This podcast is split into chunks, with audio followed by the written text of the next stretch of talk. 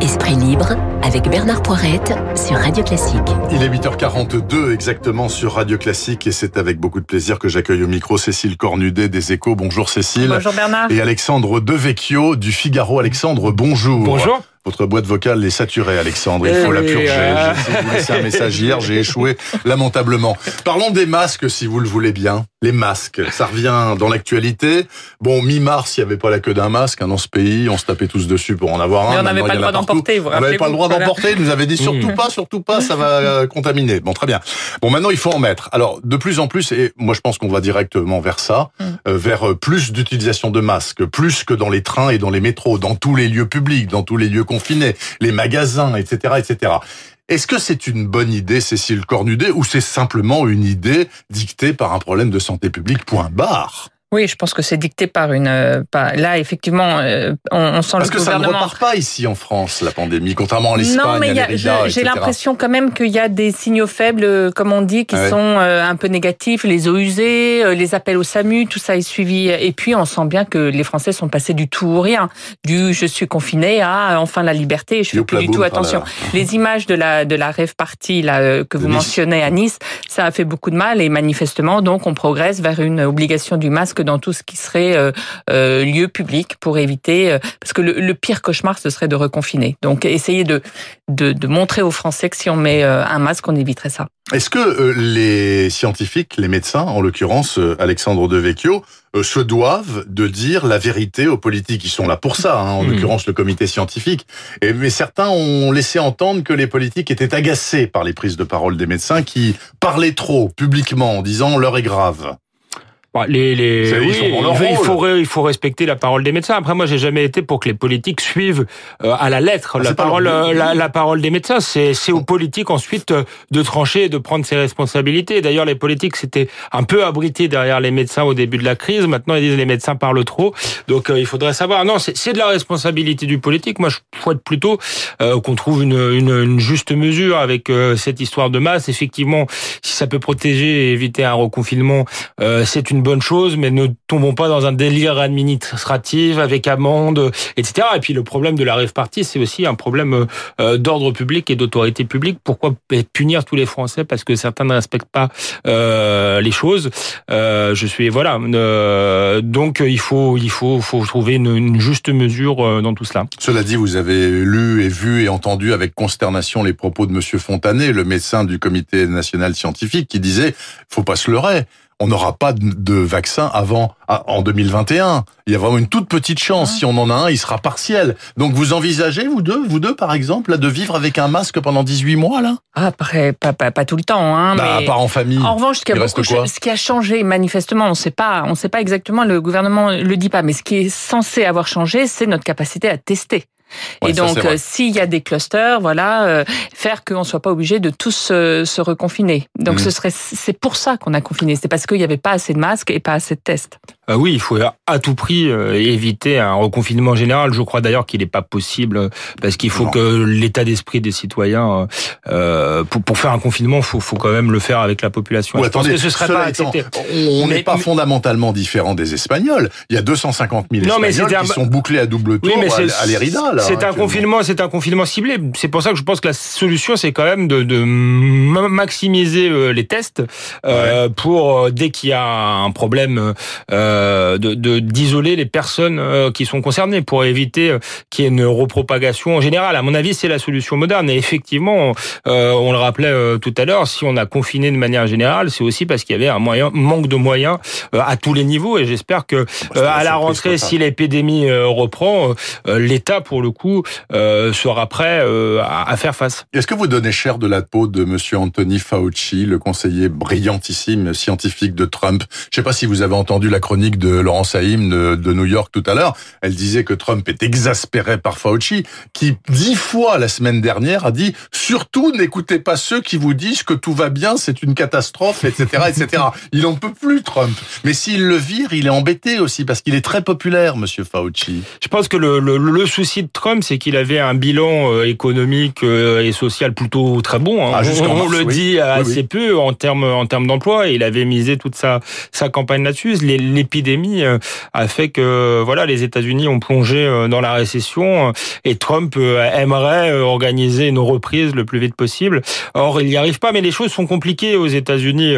C'est pas pour défendre Donald Trump qui a, a changé de pied, qui a changé de pied, qui a changé de pied souvent dans cette crise, mais je crois qu'on peut pas comparer tout à fait les États-Unis à un pays comme la France. C'est un pays continent avec des situations totalement différentes selon les États et le président des États-Unis a finalement assez peu de pouvoir euh, là-dedans. C'est, euh, on a beaucoup vanté la décentralisation euh, dans cette crise, mais ça peut avoir du bon et du mauvais. Et aux États-Unis, c'est pas forcément bon non plus parce qu'il n'y a ah, pas de ligne en matière de santé publique, il a laissé tout ça au gouverneur d'État en disant ah écoutez, nous sommes une fédération d'États, chacun fait ce qu'il veut. Bah oui et non, parce que c'est un pays quand même, c'est un pays où les gens circulent entre les États. Donc c'est compliqué hein, comme position. Hein. Moi, bon, je sais pas. Enfin, c'est votre point de vue en tout cas. Non, non, mais je dis que c'est compliqué, mais l'histoire des États-Unis est différente de la nôtre. C'est un État fédéral euh, où l'État central a moins de poids que, que chez Historiquement parlant. Et Trump est en campagne et peut perdre l'élection sur, euh, sur cette épidémie, au fond. Parce que l'a dit Biden, pour le moment, il est totalement transparent. On ne sait ah. pas où il est. Il est confiné quelque part euh, dans le Vermont et donc on ne sait pas où il est. Bon, écoutez, parlons de la politique française hexagonale. Il y a 48 heures intéressantes là qui s'annoncent. Là, 14 juillet demain, donc pas de soldats sur les Champs-Élysées, honneur aux soignants. Monsieur Macron prend la parole demain soir. Il avait dit qu'il ferait jamais. Non, demain midi, 14 midi le 14 ah, euh, à 13 h Parce qu'il avait dit qu'il ferait jamais, qu'il ferait pas lui de euh, d'interview télévisée ah oui, du 14 juillet. Euh, oui, mais nécessité fait loi peut-être, j'en sais rien. Et puis après-demain, le discours de politique générale de Monsieur Castex. Comment vous sentez les choses, Cécile Cornudet? Qu'est-ce qu'ils vont nous annoncer ces deux-là? Monsieur Macron, est-ce qu'il va battre du tambour en disant regardez comme on a bien géré le truc? Euh, Monsieur Castex, il arrive, il est tombé en parachute de Prades. Bon, on commence à le connaître, les cavales dans tous les sens, etc. Comment vous sentez ces 48 heures. Je pense qu'ils vont être plutôt sur attention, une crise euh, économique très grave arrive maintenant. Je les vois plutôt sur un ton euh, grave qu'un ton euh, youplaboum comme vous dites.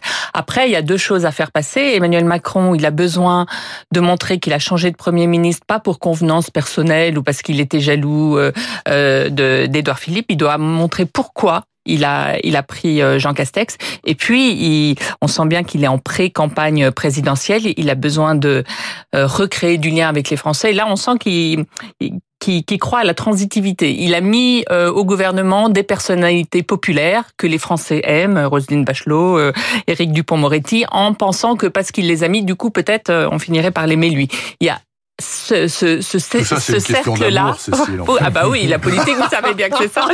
Donc c'est ce cercle-là qu'il faut qu'il euh, qu'il arrive à, à mettre euh, de façon vertueuse. Vous pensez la même chose, Alexandre ou bah, Je vous pense avez que sur, un peu biaisé surtout, il faut qu'il explique euh, son choix, parce que c'est un choix qui a pu apparaître pour certains Français comme un choix de convenance. Édouard Philippe était populaire, ah le président ne le supporte pas, il s'en débarrasse.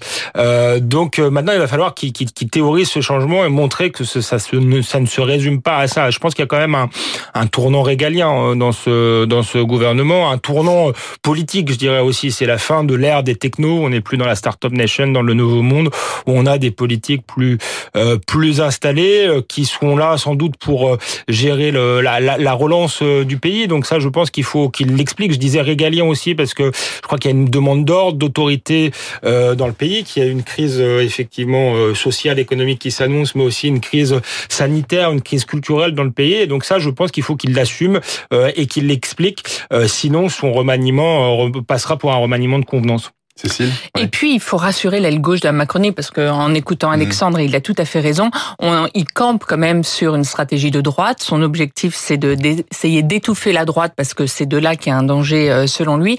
Mais là, en ce moment, en coulisses, ça tangue grave euh, chez les macronistes ah euh, de gauche, qui ne comprennent pas, qui pensaient que la réinvention, c'était un virage social. Donc, ils avaient rien compris.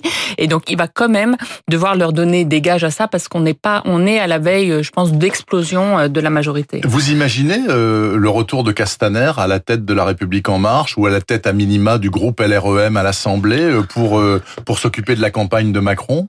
Il peut être au groupe, ça s'est beaucoup dit. Ah non, il n'est pas éjecté, il garde un lien très très fort. C'est un des rares qui a un lien très très fort affectif. Perso, il y en a peu perso, voilà. Et, et, en fait, si vous comptez, il y en a moins que cinq, je pense. Donc lui, il en fait partie. Et Après, est-ce qu'il en a envie? Il n'a pas aimé être à la tête du parti. Je ne suis pas sûr qu'il soit pressé d'être à la tête du groupe. Mais a-t-il beaucoup apprécié être à la tête des, policiers? Ah bah c'était le rêve de sa vie. Après qu'il y soit, qu'il y soit arrivé, c'est une autre chose, mais bah, c'était le rêve de sa vie. On verra bien. Hein, Ça fait longtemps qu'il en rêve, tout petit déjà. Et, excusez-moi, mais j'ai lu dans les gazettes ce matin que certains imaginent que euh, Édouard Philippe, ultra populaire, euh, donc euh, Premier ministre viré, pourrait revenir aux Républicains.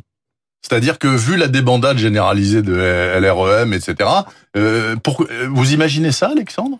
Bon, avec les républicains, tout est possible. J'ai envie de vous dire. Où est-ce qu'il veut aller à la présidentielle sans euh, étiquette euh, Oui, c'est possible. Moi, je crois pas tellement à, En tout cas, je pense que ce serait pas forcément une bonne piste parce qu'entre Édouard Philippe et Emmanuel Macron, sur le plan idéologique, il y, a, y, a, très peu de différences en réalité. Donc, Édouard Philippe peut être à recours si Emmanuel Macron s'effondrait, mais je ne le vois pas faire concurrence à Emmanuel Macron. Mais ça montre surtout le désarroi des républicains qui n'ont pas en pris en étau entre le Rassemblement national euh, et En Marche, n'ont pas réussi à trouver leur ligne euh, politique euh, propre et ils sont aspirés finalement par le mouvement par Emmanuel par Emmanuel Macron. Donc je pense que voilà, ça montre leur très grande faiblesse et que c'est pas forcément une, très bonne idée parce que ça montre qu'ils n'existent pas politiquement en dehors d'En Marche.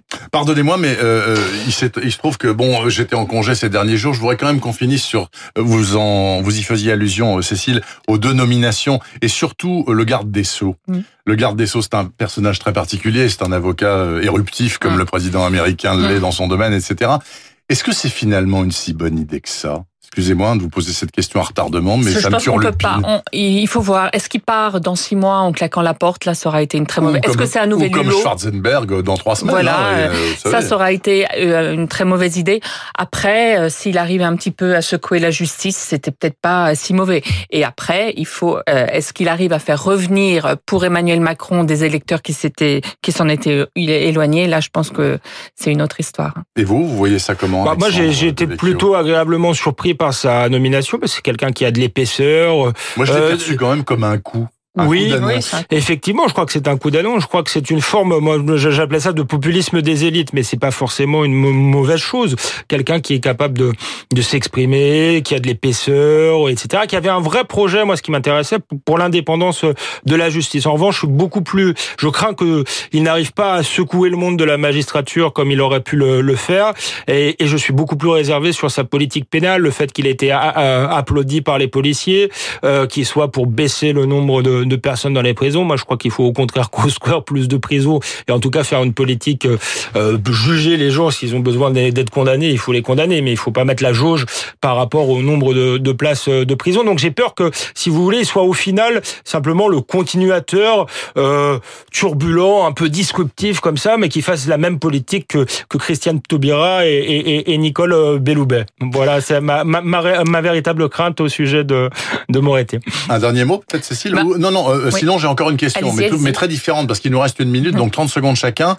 Sainte-Sophie est depuis hier à nouveau une mosquée, après avoir été pendant 70 ans un musée. Vous êtes consterné, vous dites bah c'est normal, c'était une mosquée, euh, ça revient à une mosquée Erdogan fait de la politique, moi je dirais si j'ai que 30 secondes et même 10. C'est tout. oui, bah. c'est tout. et il renonce à rentrer dans l'Union européenne, du coup. Ben oui. Mais ça fait peut-être un moment. Ah, ça fait un moment. Et Alexandre? Oui, il fait, il fait de la politique, mais c'est un, un, autocrate euh, islamiste. Il faut, il faut le dire. Et je pense que le, euh, l'Europe doit être extrêmement méfiante, réactive euh, à, à, à, son égard. Je et le Drian, d'ailleurs, a réagi très vite hein, hmm. en faisant part de sa consternation suite au changement de fonction de Sainte-Sophie. Merci en tout cas à vous deux, Cécile Cornudet des Échos, Alexandre Devecchio du Figaro. Euh, bah, peut-être qu'on se reverra hein, au cours de l'été. Sait-on jamais? Peut-être même demain, Cécile. Sait-on jamais? Merci beaucoup. Bonne journée à vous. En tout cas, il est 8h55 sur Radio Classique. Restez avec nous et avec notre chroniqueur estival d'un été en France, un certain, imaginez-vous, Hervé Mariton. Hervé Mariton, c'est le président de l'association Les Plus Beaux des Tours de France. Euh, si je ne m'abuse, il est toujours maire de Cray, dans la Drôme, je crois. Première étape de cet été 2020, la ligne bleue des Vosges, et même au-delà, puisqu'il s'agit de la bonne ville de Tannes, en Alsace.